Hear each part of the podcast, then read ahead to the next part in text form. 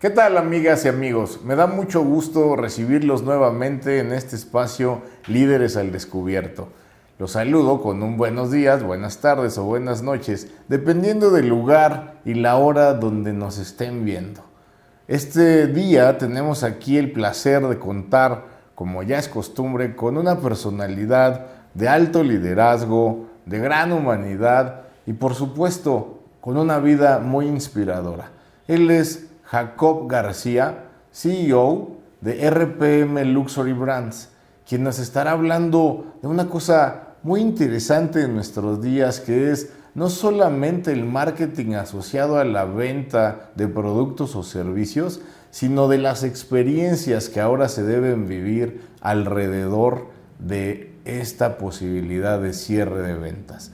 Pero ¿qué tal si en lugar de que yo lo siga presentando y destaque todos sus logros académicos y empresariales, como son por ahí el asesorar empresas del tamaño de, Mercedes-Benz, de eh, sin duda... Ah, ¿para qué les digo yo si tú te la sabes mejor, querido Jacob, y nos puedes ilustrar en este camino a través de tu currícula? Bienvenido a este tu espacio Líderes al Descubierto ¿Y qué tal si arrancamos con toda esa historia que estoy seguro interesará y generará pasión en más de una y uno?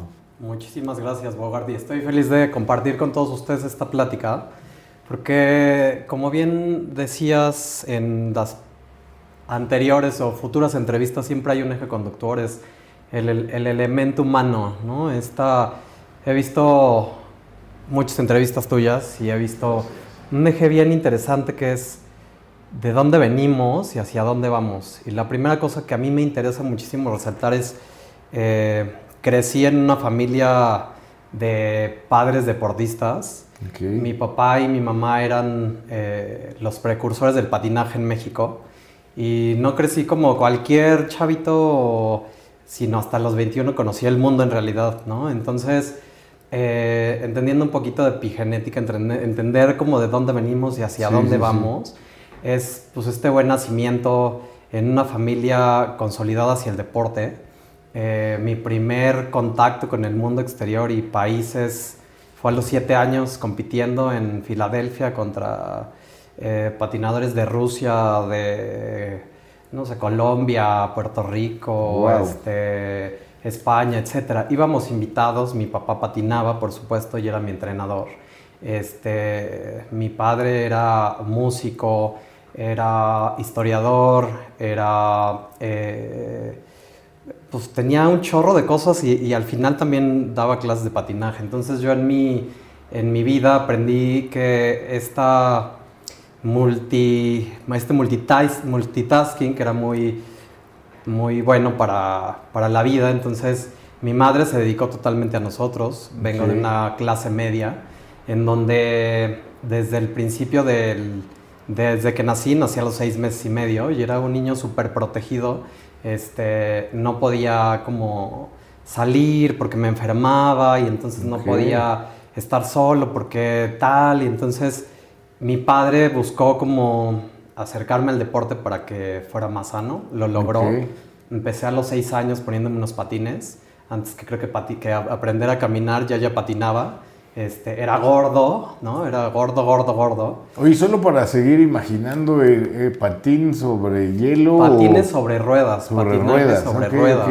y todavía me tocó de esos de dos adelante y dos atrás. Entonces, este, era muy pues muy padre, ¿no? O sea, mi infancia fue todo el tiempo en patines, en el deporte, este, durante todo el deporte estuve hasta los 21 años, a los 12, 14, por supuesto, aprendí patinaje de velocidad, patinaje artístico, patinaje, hockey. La última, la primera selección a la que pertenecí en México fue la de hockey.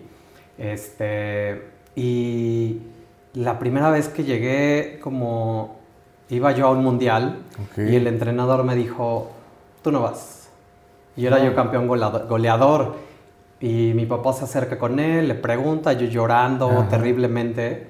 Este, regresa mi papá y me dice, no vas porque eres gordo. Eso me dijo el entrenador. Pero no te preocupes, porque hay muchas opciones. Y de pronto me voy a patinaje de velocidad, me dice, te voy a entrenar yo para patinaje de velocidad y vas a cambiar y tu vida va a ser diferente y tal. Pero por supuesto a los 11, años que te digan eres gordo, atenten contra tu, ¿no? Este, contra, contra mi personalidad, contra mi posición ante la vida. ¿Qué sentiste, Jaco? Pues al principio fue horrible porque yo no entendía, no entendía por qué, o sea, por qué tenía que ser importante para alguien este, el peso, la forma, lo que fuera. metías goles. Sí, exacto, metía goles, lo hacía muy bien, ¿no? Total que me voy de ahí, regreso y, mi padre siempre fue como muy resiliente con todo el tema de, las caídas, los fracasos y no, no se puede aquí, se puede por allá, este, ¿no? regreso un poquito a lo mismo. Mi padre en las mañanas era maestro, en la tarde este, daba clases de patinaje, en la noche era músico de una orquesta este, de, de danzón y, este, y me voy, me voy yo como con esta idea de, pues sí, no se puede aquí, como él lo hace, pues puedo hacerlo también allá, ¿no? O sea, entonces me voy y empiezo a hacer patinaje de velocidad este, a los 12 y por supuesto al año yo ya era más largo, era más flaco, este, con más seguridad y mi primer mundial fue a los 14 años. Cabe mencionar que la primera vez que trabajé en mi vida fue en patines. Okay. No se acuerdan por ahí esa telenovela de Carrusel de Niños. Mi papá era como como conocido en, en, el mundo artístico y entonces un día le llaman y le dicen, oye, sabemos que tu hijo sabe patinar, este, vente porque va a ser el, tráetelo porque va a ser el doble de Cirilo. O sea, gordo, moreno, todo, ¿no? O sea, entonces yo decía, no, a ver... Que no tiene nada de malo, dicho sea de paso, ¿no? Son descripciones. Pero, de chiquito, de chiquito era así como el bullying también, aparte, ¿no? Entonces este, dije, ok, pues voy, fui, y eh, llego a la audición, me quedo, no sé qué, empiezo, justo era Vika Paleta y todo el elenco, este, le piden a mi papá la segunda grabación quedarme para la producción. Y mi papá me dice, no te quedas, te acaban de pedir, pero no te quedas, porque los niños aquí no estudian, no tienen vida, no tienen una forma sana de convivir y para mí yo no quiero eso para ti. Yo lo odiaba, por supuesto, y decía, yo quiero ser artista, yo quiero salir en la tele y que carrusel de niños que era... la sensación. Era la sensación en ese momento. Entonces me voy de ahí, sigo con mi patinaje normal, este, como a los 14 años fue mi primer viaje a nivel internacional, a un mundial en Colombia, el primer mundial de patinaje juvenil y luego de ahí empecé a conocer un chorro de lados. Todo esto porque desde temprana edad estuve expuesto a otros lugares, a otras lenguas, a otras formas. Este, me acuerdo todavía ni había McDonald's aquí, yo ya traía como mis juguetitos de McDonald's que eran súper padres. ¿De dónde salió eso? y todo el mundo así, yo, ay, pues es que mi papá me llevó a un lugar, ¿no? En ese entonces, McDonald's, yo, y todo el mundo así, ay, es que yo quiero, y como esta exposición ante pues el arte, el deporte, la disciplina mm. que yo tenía desde chiquito, porque pues era ir a la escuela, entrenar, entrené hasta los 21 años de lunes a domingo. Había días de descanso, pero relativamente descanso. Pues acabas de dejar de entrenar, porque ¿cuántos años tienes? No, tengo 41 años. No, no lo puedo creer. entonces, la verdad es que, o sea, a los 21 fue como mi retiro, pero pues tuve que vivir todo esto en, un, en, el Comité Olímpico, con un entrenador, con un psicólogo, entender un poco este, pues, lo que estaba pasando en mi vida. La primera vez me acuerdo a los 21, me salgo, yo ya estaba en la universidad, estudié comunicación, me especialicé en relaciones públicas. Me salgo de patinar y mi papá, ¿pero por qué? Yo, pues porque aquí en México yo no voy a ganar dinero que en ese entonces para mí era muy importante pues esta seguridad económica y decía, yo del deporte no voy a vivir aquí, aparte era patinaje de velocidad sobre ruedas, ¿no? Que, o sea, aquí el deporte es el, el, el, fútbol. Sí, sí. Entonces dije, no, y era justo, tenía de compañeros de las mismas becas, este, en todo este camino, siempre desde chiquito me procuré yo y mi papá, tiempo después lo entendí, este, me enseñó a pescar, como en este libro, un día le descubrí a mi papá en un libro este de padre rico, padre, pobre, ah, ¿no? y entonces dije, ah, con razón, me enseñó a pescar desde la primaria, él no me compraba la ropa. Y me decía, tú tienes una beca, tú te vas a comprar tu ropa en la secundaria, en la prepa, en, o sea, en todo momento me ayudó como a, como a buscar ese dinero para mí, esas O sea, cosas que me emprender en, en pequeña escala, ¿no? Exacto, exacto. Yo tenía mi beca y desde la primera tenía la beca, la secundaria, en la universidad, en la prepa. Y esta última beca era grandiosa porque pues, era la beca misma que tenía Fernando Plata, Sana Gabriela Guevara, que Ah, éramos del mismo, de la misma élite del deporte. ¿eh? Sí. Entonces, este, yo tuve mi dinero siempre.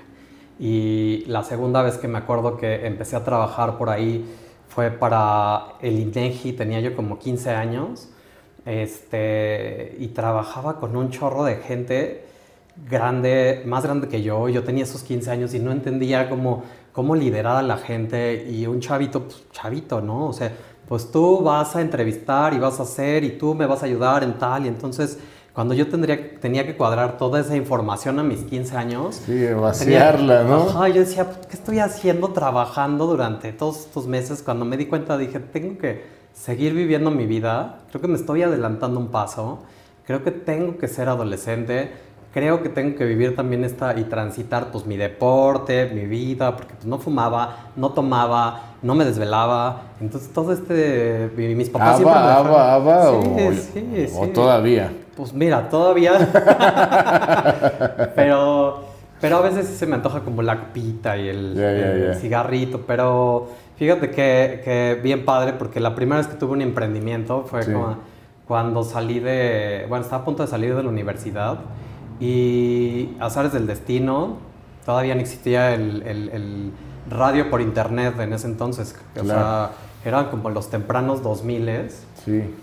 y entonces un día la directora de la carrera llega y dice, hay un programa para que vayan ustedes este, y puedan, este, pues como hacer esta, no sé, aplicar para, para quien quiera. Pues voy yo como buen ñoño, así, ya Sí, yo sí, voy, yo voy, yo quiero ese programa, no sé qué. Voy, me quedo el programa, empiezo a conducir, a producir, a buscar patrocinios este, durante la carrera. Entonces ya tenía este programa de, de- de radio por internet y, este, y de pronto, ¿qué más sigue? Que empiezo a jalar a gente, me jala un amigo que tenía esta voz así como... Era, era un publicista este, y de pronto entendía yo que tenía una agencia de, de diseño de imagen, cosas así. Ok. Y entonces metía él literal a maquillar a la gente. Cuando me di, cuan- cuando me di cuenta cuánto ganaba la gente que maquillaba, Sí, sí. ya quería hacer eso yo también. Y entonces un día voy y le dije, oye, si tú me ayudas en el programa, yo te ayudo y te cargo las maletas. Entonces de ver aprendí. Y antes de salir de la universidad, para tener lana este, y para poder ayudar a mi papá, porque no me pagaba toda la carrera, me decía, no, pues tú me tienes que dar la mitad, o tú me vas a dar el 15%, y si no es beca, ¿no? Siempre me como ayudaba a... a- Te incentivó me- a, a hacer más, ¿no? Con lo que tenías, a duplicar los panes. Claro, claro. Y fíjate que un día llegué y pedí trabajo en MAC Cosmetics. Ajá. Y yo hago editorial, aprendí a tal, no sé qué, me contratan. Me vuelvo estando casi saliendo de la universidad, me vuelvo maquillista internacional para Max Factor, Cover Wow. Girl y demás. Y venía yo de una carrera pues de comunicación y relaciones públicas. Yo no entendía ahí qué tenía que ver todo eso, pero me gustaba todo este tema de arte, de cultura. Vengo de una familia, mi mamá pianista, mi padre fashion. músico, del tema de la moda. O sea, como que todo iba tomando camino y de pronto pongo una empresa de diseño de imagen. Este, se llamó Escena México y lo- a quien yo contrataba eran mis hermanos. Tenía cuatro, bueno, tenía tres hermanos, conmigo somos cuatro. El más cercano a mí tiene 12. Luego mi hermana tiene 13 más que yo. Este, y otro hermano que ya no vive tenía 16 años, murió por ahí del 2017, Ya. pero pues todos eran más grandes que yo. Se emplea a mi hermano el más grande y entonces empleo a la otra muchacha que me ayudaba con el pelo y Ok. ayudaba a los que, oigan, tenemos, y nuestro core eran novias, tenemos un evento en tal lugar y les voy a pagar a todos así en efectivo. ta, ta, ta. Y yo entonces me sentía riquísimo porque pues, Sí, sí, tenía sí. en la universidad mucho dinero, ¿no? Este, me acuerdo perfecto que me fui un rato a Europa, estando viviendo en Venecia, pues uno se enfoca a algo y solamente como es como sintonizar el radio. O sea, Claro. si en ese momento estaba yo en diseño de imagen, en maquillaje, en estas cosas, pues solo lo que veía era eso. Entonces en, un en algún momento conozco, cuando todavía en México no existían estos beauty bars o estos este, estudios de diseño allá. Conozco a alguien y me dice, vente a trabajar conmigo. Me acuerdo perfecto que le hablo a mi papá y le digo, oye, me acaban de ofrecer trabajo en Venecia. Este, y me dice mi papá, mira, este es un oficio que puedes retomar cuando tú quieras. Estás a punto de salir de la universidad, este, entonces te vas a hacer viejo en la carrera. No me dijo no, no me dijo sí. Dije, tiene toda la razón, claro, pues aquí hice tantos años y la especialidad y lo que sea. Me regreso, pido de la universidad el directorio de las empresas que tenían aliados y en la quinta llego con la primera jefa que iba a tener en mi vida en la primera agencia de relaciones públicas donde trabajaría y le llamo, oye, pues mira, tengo experiencia en tal, estudié tal, no sé qué, estaba, se llama Patti Penagos, que le agradezco muchísimo, este, y le digo, oye, Patti, este, pues mira, quiero trabajar, tal, sí, eh, tengo una sociedad, estoy a punto de disolverla, nos vemos en un mes. yo, bueno, pues en un mes. Yo seguía pues ganando mi dinero, el que, al que estaba acostumbrado, este, y siempre hacía como dinero de todos lados. Y entonces este, no tenía preocupación. Llego el día que me cita, un día nos citamos, y me acuerdo perfecto que estaba sentada y me decía, no me decía, me dijo, dame un segundo, estamos en un Starbucks ahí por Pilares, me cita y llego de literal pantalón de mezclilla, este, camisa, medio saco, y dije, me vale, pues, yo soy así, ¿no? O sea, tenis. Y llego y me, me dice, dame dos segundos. Y empiezo a ir, no, que Alejandra Guzmán, que no sé qué, que el artista y yo. O sea, yo, o sea, fue como un momento de querer pertenecer a eso. Y otra vez voy a llegar con los artistas. sí. Y de pronto así de, por favor, no sé qué, me siento. Y yo pues mientras estaba platicando me puse a platicar también con alguien por teléfono, ya que se sentó conmigo. Nos empezamos a poner este, de acuerdo. Me dice, tienes la chamba vas a hacer este, el IBM, haz de cuenta, ¿no? O sea, ven, vas a sacar las copias, vas a llamar por teléfono, vas a hacer confirmaciones, vas a tener contacto con medios, les vas a llamar a los medios de comunicación, vas a hacer un directorio, lo que sea. Yo así lo que sea va. El IBM, el IBM traerme esto, el IBM traerme el otro. y tráeme el café y no sé qué. Pues empecé así, este, en esta agencia duré como un año haciendo eso, ayudando a la gente, a ejecutivos. Al año entra alguien a esa empresa, ese alguien queda mal y me dice ella, oye, te veo potencial, ¿quieres esta marca? Yo, pues, claro, nunca, nunca he aprendido a decir no. O sea, siempre sí, digo, sí, en, en trabajo, en trabajo más que nada, ¿no? En trabajo es si se puede, ya después veré cómo lo arreglo. Y lo tengo que aprender en el camino, pues lo voy a hacer. Ya me imagino los problemas en los que te has metido por no saber decir que no. ¿eh? Claro, claro, claro. No, no sabes. He montado hasta call centers por no decir que no. Entonces, este, me dice era una marca de sandalias, que era de Guadalajara, era temporal y mi objetivo era que se posicionara en medios de comunicación en la parte de relaciones públicas, que es pues, hacer que aparezcan sin que al cliente le cueste un peso. Entonces, muy atemporal, empezamos a salir en todas las revistas, en todos los medios, no sé qué, no, pues bravo, te voy a dar otra marca, no sé qué, tal. A los cinco años me vuelvo el director de su agencia. Entonces empieza a salir gente, no sé qué, empezamos a reclutar, empiezo a, pues, también a trabajar un poquito este, lo que me había formado, ¿no? El compañerismo, la disciplina, horarios, formas. Era una, esta mujer era una mujer amorosísima, nos escuchaba muchísimo de puertas abiertas y cualquier problema que teníamos. Entonces eso fue lo que en mí permeó esto, ¿no? O sea, como poder entender a la gente, ayudar a la gente. Hoy en día me da mucha risa porque todavía existe gente que dice, no, no, no, o sea, tu, tu puesto, tú ya no tienes que hacer eso, es más, ni cargues, eso lo va a hacer tal. No, hombre. No, o sea, es saber, colaboremos, y eso lo aprendí desde ese entonces, o sea, era 2005 por ahí. Este, yo, claro, pues sí, ayudémonos todos, no sé qué. Este, aprendí mucho de moda. Este, ahí me formé para hacer relaciones públicas para, desde ese entonces, días de moda, Mercedes-Benz Fashion Week, este, diseñadores, todos los que te puedas imaginar desde entonces.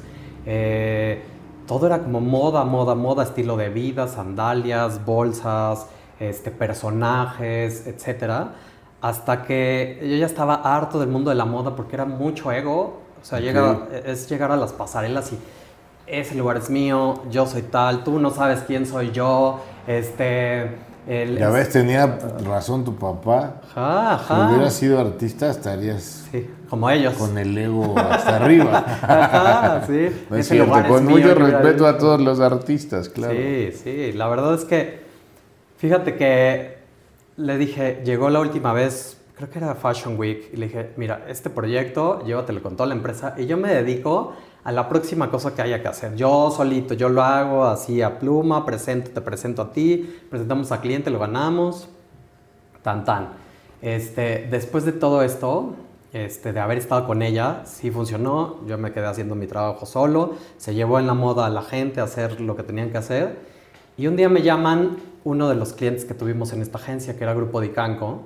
Grupo Dicanco era una comercializadora de calzado eh, que tenía Steve Madden, las licencias de Steve Madden, Betsy Ok. Johnson, BCBG, Jessica Simpson, un chorro. Era moda, moda y literal era el diablo, viste la moda. Haz de cuenta, llegamos así a la, a la empresa y era así, mujeres guapísimas, este, estiletos por todos lados, bolsas, el showroom, todo un mundo así de super moda, ¿no? Entonces llego yo como agente, gerente de relaciones públicas este, y la primera cosa que me encuentro, yo ya sabía como el, la parte desde afuera como empresa, ya había sido emprendedor, o sea, ahora me tocaba como aprender un poco de la empresa y la estructura, las formas, los procesos. Y llego y al primer mes me querían bajar el sueldo ¿Cómo y siempre ha sido, siempre he sido aguerrido, aguerrido, Ajá. aguerrido. Y, este, y me dice mi jefa, ¿qué crees? Pues que estamos cambiando de razón social, te vamos a pagar menos porque... No, dije, esto es anticonstitucional y te las vas a ver con mi abogado. Lo intentaron tres veces, no lo lograron. Y al final me terminaron dando más por un bono. Ok. Y, y- y se- seguía siendo yo parte de este equipo, este, pues era un, un gran equipazo, me acuerdo. Esta es la segunda jefa que yo tuve en mi vida, que adoro con mi alma. Jimena García ya no se dedica a esto, pero era la, la directora de marketing, luego, se- luego fue la directora de Julio, este, de marketing. Ok. Y, este, y aprendí muchísimo de ella, porque eran procesos, aprender procesos, cómo, cómo, cómo bajar el proceso de la estructura hacia la contabilidad, hacia los presupuestos, hacia el punto de venta, hacia el, el trade marketing, hacia muchas cosas que yo no entendía. Entonces, a los, al, me- al año y medio, dos, duré tres años ahí, al año y medio, dos años, dice, ya me voy, lleva muchos años ahí, todo el mundo lloramos, al principio éramos como, o sea, peleamos mucho ella y yo, Sí, nos sí. volvimos los mejores amigos, yo me acuerdo perfecto que berré. y Pero de, este, esos, de, de- de esa fricción positiva, ¿no? O sea, me quiero Claro, imaginar. claro, claro. Discutían para que Sí, salieran mejores cosas. Claro, pero por supuesto porque es como, es una familia, dentro de una empresa se vuelve una familia, ¿no? O sea, Claro. Todo el tiempo, 24 horas casi, y en ese entonces pues, las jornadas de tiempo eran desde las 9 de la mañana, que por cierto yo nunca pude con los horarios temprano y le decía, si no cumplo mis objetivos, y desde ese entonces lo tenía muy claro, si no cumplo mis objetivos, córreme. Ok. O sea, de verdad, no puedo llegar temprano porque vivía yo hasta Tasqueña Ujú. y el- las oficinas estaban en Arcos Bosques. No Ok, había puentes no, todavía. bueno, no, no, no, no. Entonces decía, no voy a llegar temprano, es la hora del tráfico, no sé qué. Entonces, no lo logramos ponernos de acuerdo, pero sí logramos trabajar juntos. Pero yo salía hasta las 8, 9 de la noche y todos le trabajábamos muchísimo. Eran muchas marcas, eran miles, millones de SKUs que había que posicionar, ventas, etcétera. Y aquí fue donde me formé muchísimo porque se sale ella, bueno, antes de que se saliera ella, hicimos varias cosas bien interesantes, como llegó a esta empresa, Vince Camuto, que era una marca de diseñador importantísima, pero llegó al mismo tiempo a México, llegó al mismo tiempo a Canadá, a Sudamérica, a varias partes del mundo y a todos nos la soltaron. Y fuimos la mejor estrategia de marketing de relaciones públicas y ventas en el mundo. Nos mandaron un trofeazo. ¡Qué Un día honor! nos- sí, sí, sí, la verdad padrísimo. Cuando llegó y yo así, ojalá me lo den, ojalá me lo pueda llevar. No, esto es de la empresa, yo, tienes razón, Mm. pues esto es de la empresa, ¿no? Este, Pero la foto sí, por lo Sí, menos. claro, ¿no? claro. También me acuerdo perfecto que con Steve Madden, varias historias, llegaba, un día llegó Panmolive, Panmolive con Steve Madden, siempre me ha gustado ser como muy disruptivo. Ok. Y decía yo, pues, Palmolive, pues gran consumo, con lujo, pues, no tiene nada que ver, pero sí tenía que ver. Me dijeron, oye, no venimos a pedirte dinero para que seas el patrocinador de una cosa de belleza, tal. Le dije, no tengo dinero, pero ¿qué tal que te doy una experiencia? Ok. ¿Qué tal que te llevo a tus ganadoras de tu cosa que estés haciendo de promoción con shampoos eran? Y era para elevar ticket promedio, no sé qué. Y te llevo a las ganadoras a hacer un Fashion Emergency primero a, a Cancún y de ahí nos llevamos al primer lugar a, este, a, a conocer a Steve Madden. Entonces nos hicimos como todo este tour, terminamos conociendo a Steve Madden, yo no terminé poniendo dinero, terminé poniendo una experiencia y, y era como, ¿qué estás haciendo tan disruptivo en ese momento? Que no es como todo lo que la gente podría hacer, ¿no? O sea, un día también llega una mujer a ese lugar de, para un tema de una fundación y me dice, oye, pues es que soy de una fundación, quería ver si me regalas dinero, no sé qué. Le dije, ¿qué me tienes? O sea, ¿cuál es la propuesta? Sí, sí. Este, no, pues nada, o sea, yo, pues cuando la tengas, Claro. o sea, yo también un poquito, ¿no? De Sí. cuando la tengas, me avisas. Y llega el director comercial y me dice, ¿qué pasó? No sé qué. Yo, pues no traía nada. Pues lo tienes que hacer. ¿Y cómo le digo al director comercial? No lo voy a hacer yo. Claro. Pues, hacer un proyecto y tal. Entonces, le armé un proyecto, me acuerdo perfecto, en el Camino Real de Polanco, o sea, gratis, este, el canapé, las bebidas, la gente, el evento, la experiencia, montamos, montamos una pop-up store para vender para esta fundación. Este, no me acuerdo cómo se llamaba esta fundación, pero era una fundación que ayudaba a niños en situación de calle. Ok. Entonces, total que todo era transformar, transformar en ese momento. Un día llegan también y me dicen, como todos los gringos, ¿no? Este, hay, en Estados Unidos hay una súper promoción de este, 3 por 2 eh, solo en un par o en un SKU, ¿no? O sea, yo, y, "Eso hay que hacerlo en México. Yo, pues hay que hacerlo en México. Pues un parcito, sí, ¿qué, no? sí. Entonces, ya sabes, meter en el, en el trip, así dije, sí voy a meter en patrocinio de alcohol, voy a meter geos o mujeres encueradas, digo, por decirlo, ¿no? Este, claro, digo, claro. Con todo respeto, pero o sea, voy a meter a unas supermodelos, a unos hombres así, este, espectaculares, voy a, voy a poner a la gente peda, perdón, pues vamos a darle Sí, sí, sí, alcohol, sí. y vamos a hacer que gasten, y tiendas que se hacían 30 mil pesos en un día, llegamos a hacer 500 mil, 800 mil pesos de la venta de 3x2, pero aliado a la experiencia con el alcohol, aliado a la experiencia visual, ver a, a- a estas personas este, pues, guapísimas, querer pertenecer a ese mundo también, ¿no? Porque era, pues Steve Madden era como el diseñador del momento, tal, no sé qué. Entonces, pues es- estos son como casos de éxito. Se va mi jefa, y había gente muy capacitada, muy fregona y que decía, este, yo decía, güey, levanta la mano. No, no, es que me da miedo. No, levanta la mano. No, uy, es que el no. Yo y dije, pues, ¿qué pasaría si yo levanto la mano? O sea, Claro. ¿qué sí? que tengo ganado un no. ¿no? Claro. Y de nuevo el es... no, el no ya lo tenemos, ¿no? Sí, es de nuevo el- como- como lo importante decir- es transformar. decir, pues, ¿qué puede pasar, no? Aprender más, tal vez. Y que voy y le digo al jefe, al dueño, al director, le digo, oye, pues no hay nadie que quiera levantar la mano. Yo conozco la empresa desde adentro, desde afuera, este, yo me quiero aventar ese puesto. Va, ven como en una semana. Y este, como todo un buen director, me llego y me da una hoja como de cinco cosas. Tienes que hacer cinco cosas así y tal. Y yo así, todo eso. Y, sobre, y ahí había todo el tema de presupuesto. Ok. Yo no tenía ni idea si había, o sea, en la carrera había aprendido de foto, este, en algún momento quise ser cineasta, este, diseñador, todo, o sea, estaba muy formado en la parte artística, Sí. pero en la parte numérica no tenía ni idea. La primera vez dije, claro, sí, luego te digo, la primera vez que me entregaron un presupuesto, fue así, ¿con qué se come esto? Claro.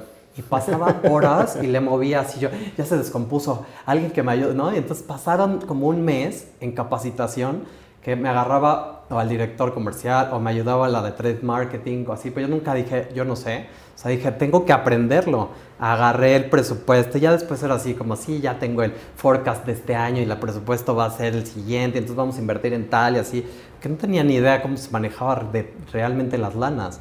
Entonces eso fue lo que me formó hasta que me empecé a meter en la parte de, eh, de ventas y dije, no, las ventas ya no me encantan tanto, ¿no? O Ya. sea, y aparte tantos volúmenes. Llegamos a, en equipo todos a, a rentar este, salones impresionantes del World Trade Center y vendíamos millones, literal millones de pares. Y Sí. todos los que estábamos ahí íbamos a atender, ¿no? Y a vender. Entonces eran días así. Dije, no, ya no puedo, ya. Me voy a salir. Y un día que estaba de esas cosas que pasan en las empresas, Sí. estaba de malas, levanté el teléfono, me había buscado de una reclutadora y era Grupo Atila quien me estaba buscando, que son los dueños de Graham, Hublot, HQIT, Roman Jerome, Gucci. Y pues le llamo al asistente, oye, pues mira, que me ven buscado, no sé qué, este, ya, pues como que estoy harto, no sé qué. Este, sí, te voy a conseguir una cita tal. Pues consiguen una cita el proceso larguísimo en inglés, en español, en francés, este, psicométricos, psicológicos, todo lo que tú quieras, este, abogados, todo se grababa y entonces el proceso fue larguísimo. Cuando ya logró este, el último proceso, este, voy, me siento y estaba Rick de la Croix sentado enfrente de mí, que es un personajazazo que por cierto, aparece su entrevista en este segundo ejemplar de la No se lo pierdan, no se lo pierdan. No se lo pierdan. ¿eh? y este, y era parecía un examen de, de, de, sínodo. Ajá, exacto, de sinodales ahí es así yo. Pues mira, sé de trade marketing, sé de wholesale, de retail, sé de, todo, sé la venta, incluso el e-commerce que todavía no, sé cómo mover incluso saldos. Ya este, sabías presupuestos. Ya sabía presupuestos, ya sé cómo manejar la lana, ya sé cómo bajarla y todo. Y me dijeron, mira, la chamba es tuya, hay dos. Este, puedes ser eh, el director de marketing para México y Latinoamérica dentro de la empresa, pero aquí no hay libertad de creación. Aquí no puedes crear cabezonas como en Steve Madden, aquí no puedes crear cosas. Aquí literal la lana llega, distribuyes este, y opera. El entonces director estaba saliendo de esta empresa y me dice, yo voy a salirme, pero vamos a hacer la agencia de relaciones públicas, vas a ganar el triple de lo que ya ganas y vas a tener libertad. Cuando me dijeron libertad, yo dije, ¿qué es esto? Ya.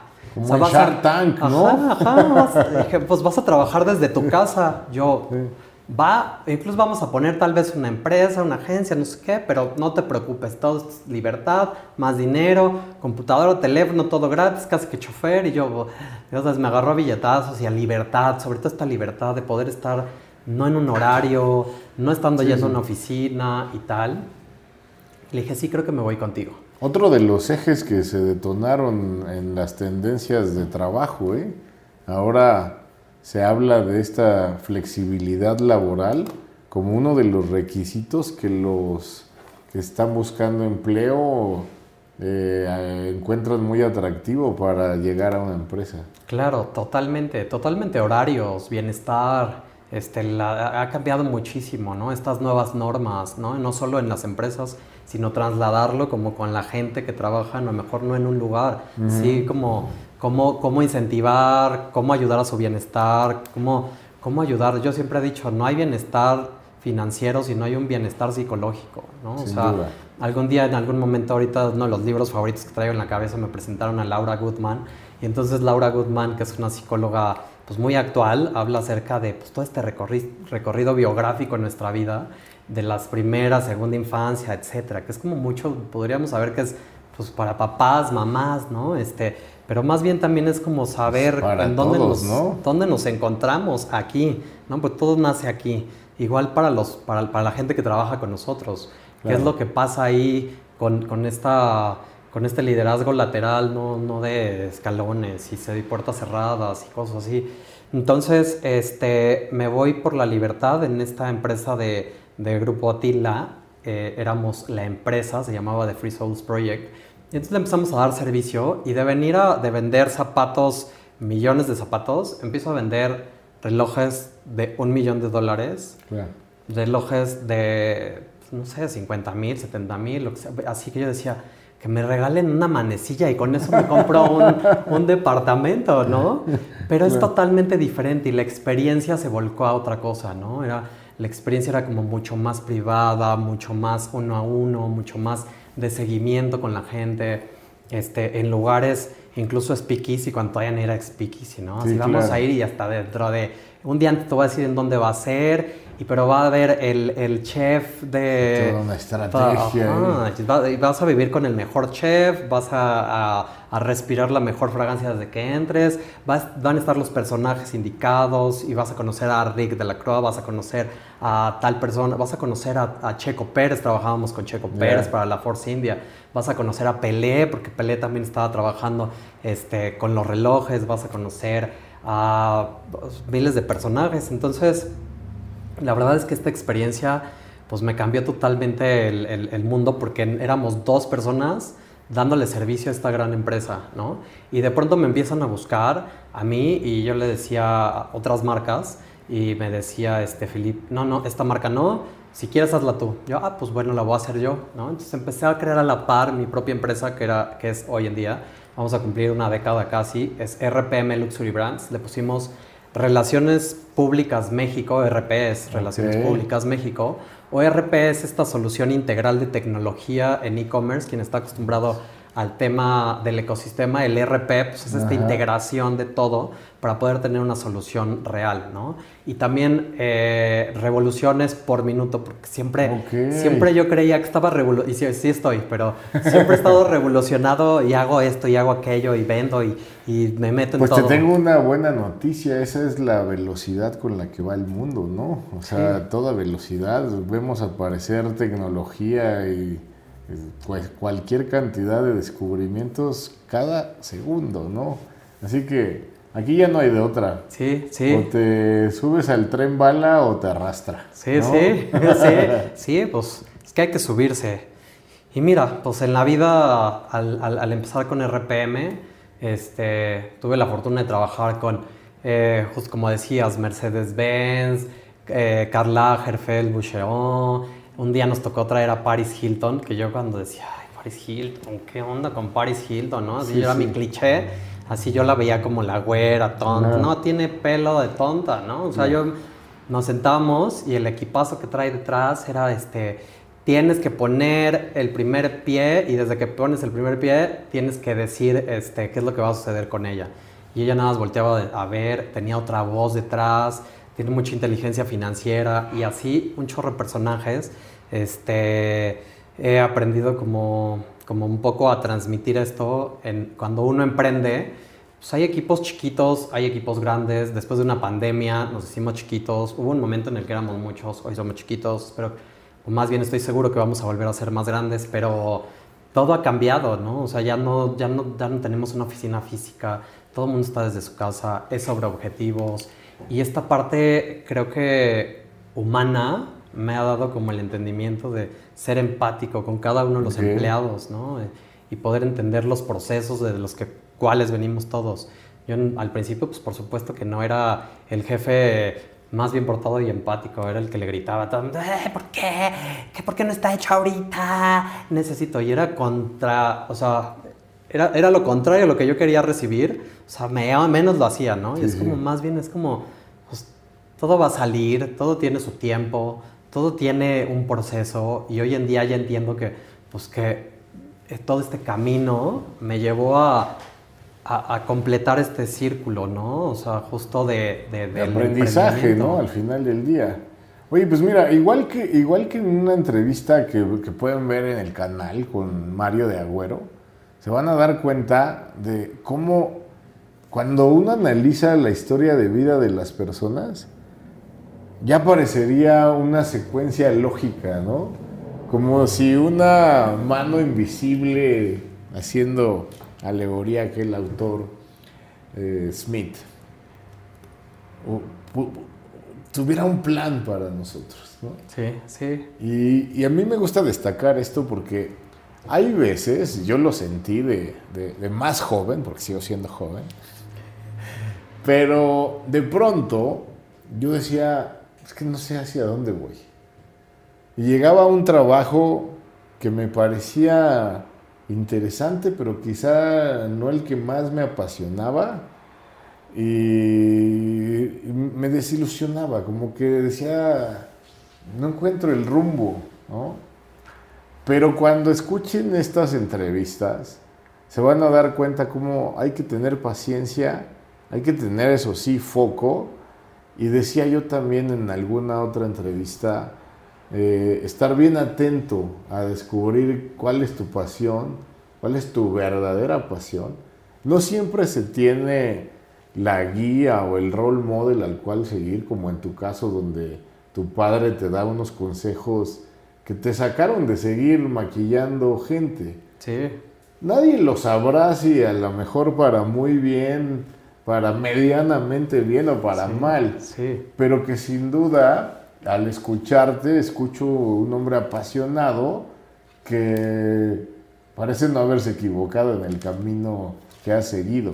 Y esto me da pie, Jacob, para, para preguntarte, este tema de las experiencias tiene ya un rato marcando eh, el éxito en, la mercadotecnia. Es muy sonado, marcas como Starbucks, ¿no? Donde dices, no vende café, vende una experiencia, y así muchas. Recuerdo un libro muy interesante, no recuerdo el autor, pero el, título es Friction. Y en ese libro me, cautivó mucho el tema de esta marca Yeti, la que hace los, los termos y este tipo de cosas, con características verdaderamente impresionantes, ¿no? O sea, tú pones hielo en una cosa de estas y dura un día y medio sin deshacerse. Eh, para la Cuba está buenísimo porque dura un montón. Pero me di, eh, eh, relatan ahí el caso y dicen que no estaban vendiendo muy bien hasta que la empresa decidió asociar su marca a, los, a las cuestiones de la naturaleza y el cuidado del medio ambiente. Y entonces lo que te quiero preguntar e, ir hacia allá, en pues, este, esto que resta de la entrevista, porque te digo que yo aquí me pierdo y se me van horas y horas platicando con gente tan interesante como tú.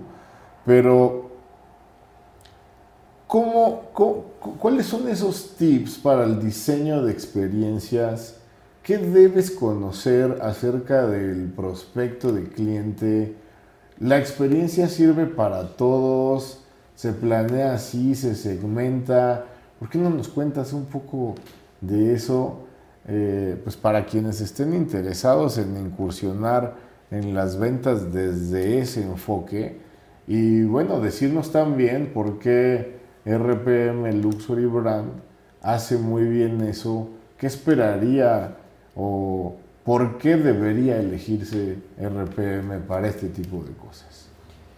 Está muy interesante esa pregunta, te la agradezco porque fíjate que sí es bien importante entender las marcas y sobre todo entender que hoy en día, lo dijiste muy bien, la gente busca como esta experiencia. O sea, nosotros transformamos, por ahí había un lema de otro amigo que decía, transformamos experiencias mediáticas para los lectores, pero o para los televidentes, o para los radioescuchas, o para el consumidor final. Al final creo que deberíamos de entender que hay... Eh, que dejar algo en el consumidor no solo es comprar y hoy en día pues, no estamos acabando el mundo, ¿sí? O sea, ¿qué más sigue con eso, no? O sea, te puedo dejar una experiencia de si estoy comprando, eh, hoy nos, uno de nuestros grandes clientes es Shopify, si estoy comprando a través de una gran plataforma, tener esta experiencia de una buena compra, que perdimos mucho este contacto humano, ahorita ya estamos regresando a la normalidad, pero, o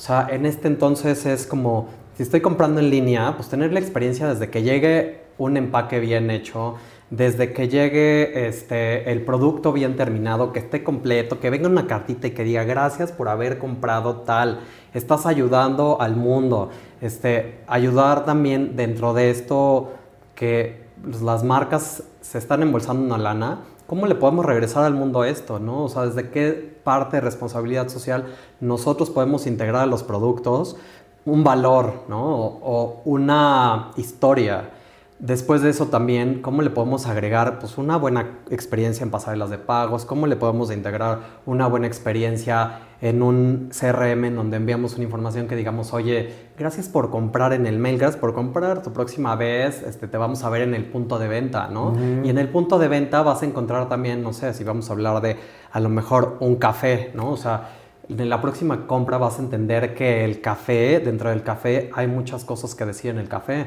los pequeños productores, este tema de un comercio justo, pero también hay muchas cosas alrededor.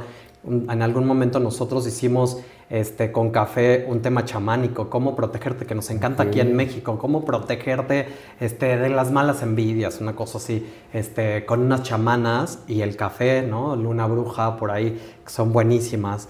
Este, y de pronto también cómo poder catar un buen café, ¿no? Y no utilizar estas cápsulas que pues la usas, la tiras y se queda en el mar o en otros lados se terminan en otros lados en desperdicios, ¿no? O sea, es como cómo podemos podemos ayudar y así alrededor es darle una historia, brindarle una historia a la gente, que se quede con algo, porque al final si vienes, pues van a adquirir tu producto, ¿cómo haces una recompra? Pues siempre, siempre dejando algo en el consumidor final, o sea, dejando tu huella, dejándole algo que le enriquezca, ¿no? Eso es, ese es como el truco también, de pronto es... Y supongo que el análisis de las emociones tiene mucho que ver, ¿no? También Claro. ahí. ¿Qué, qué quieres que la experiencia genere que sea compatible con tu producto o servicio, ¿no? Totalmente, ¿Cómo- totalmente. ¿Cómo se hacen esos estudios, por ejemplo? Pues mira, tenemos, o sea, a través de focus groups, a través de análisis de redes sociales, a través de análisis en la web, a través de incluso entender bien el producto o tener bien un brief analizado, este, que incluso en la empresa esté entendido de todos lados para poderlo transmitir afuera. Pero sobre todo, eh, Fíjate que hay muchos casos bien, bien interesantes en donde nosotros eh, hemos entendido que empatizar con, con los consumidores es muy importante, entender justo.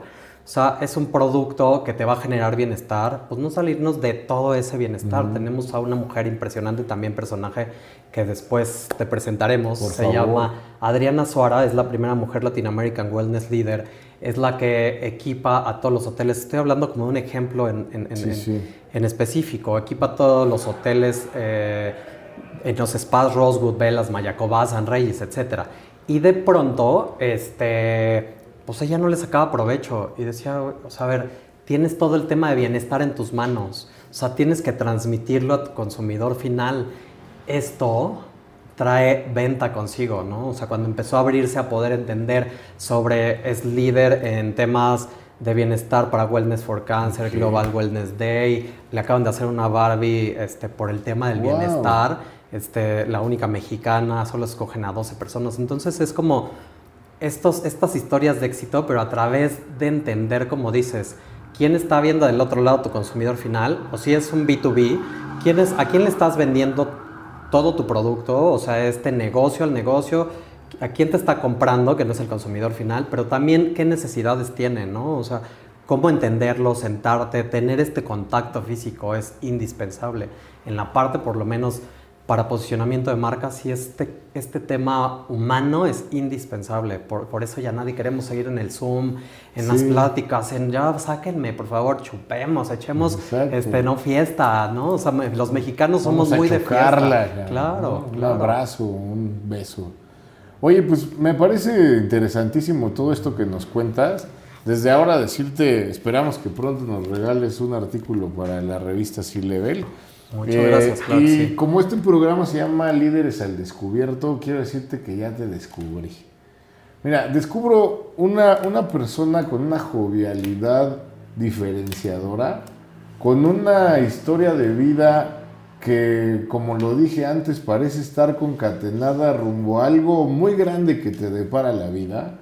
Me parece muy, muy loable este, esta construcción o superconstrucción que has tenido de tu persona, reconocer el haber sido un ogro, un mal jefe probablemente, ahora tener un balance, una paz y reconocer mucho más el talento y la persona atrás. Pero esto que dijiste, las cosas llevan un tiempo y un proceso. La verdad es que eso me parece un distintivo del líder maduro y me parece que de aquí en adelante no deberías esperar más que éxitos y recompensas a partir de ello. Y me encanta esta idea de, de las experiencias. La verdad es que yo creo que esto es lo que se necesita hoy para poder vender mucho mejor y que aquí hay hombres y mujeres creativos en RPM que seguramente son capaces de asociar a, a esta tasa una experiencia, ¿no? Pero dependiendo de lo que le pongas en las manos, estoy seguro que Jacob les puede ayudar a hacer oro. Así que me da muchísimo gusto que estés aquí en tu espacio Líderes al Descubierto. Regresa cuando quieras, tráenos invitados. Muchas gracias. Bienvenido a escribir con nosotros en la revista. Muchas gracias, gracias, gracias a todos y pues un placer. Muchísimas gracias. Que estén muy bien. Sean felices.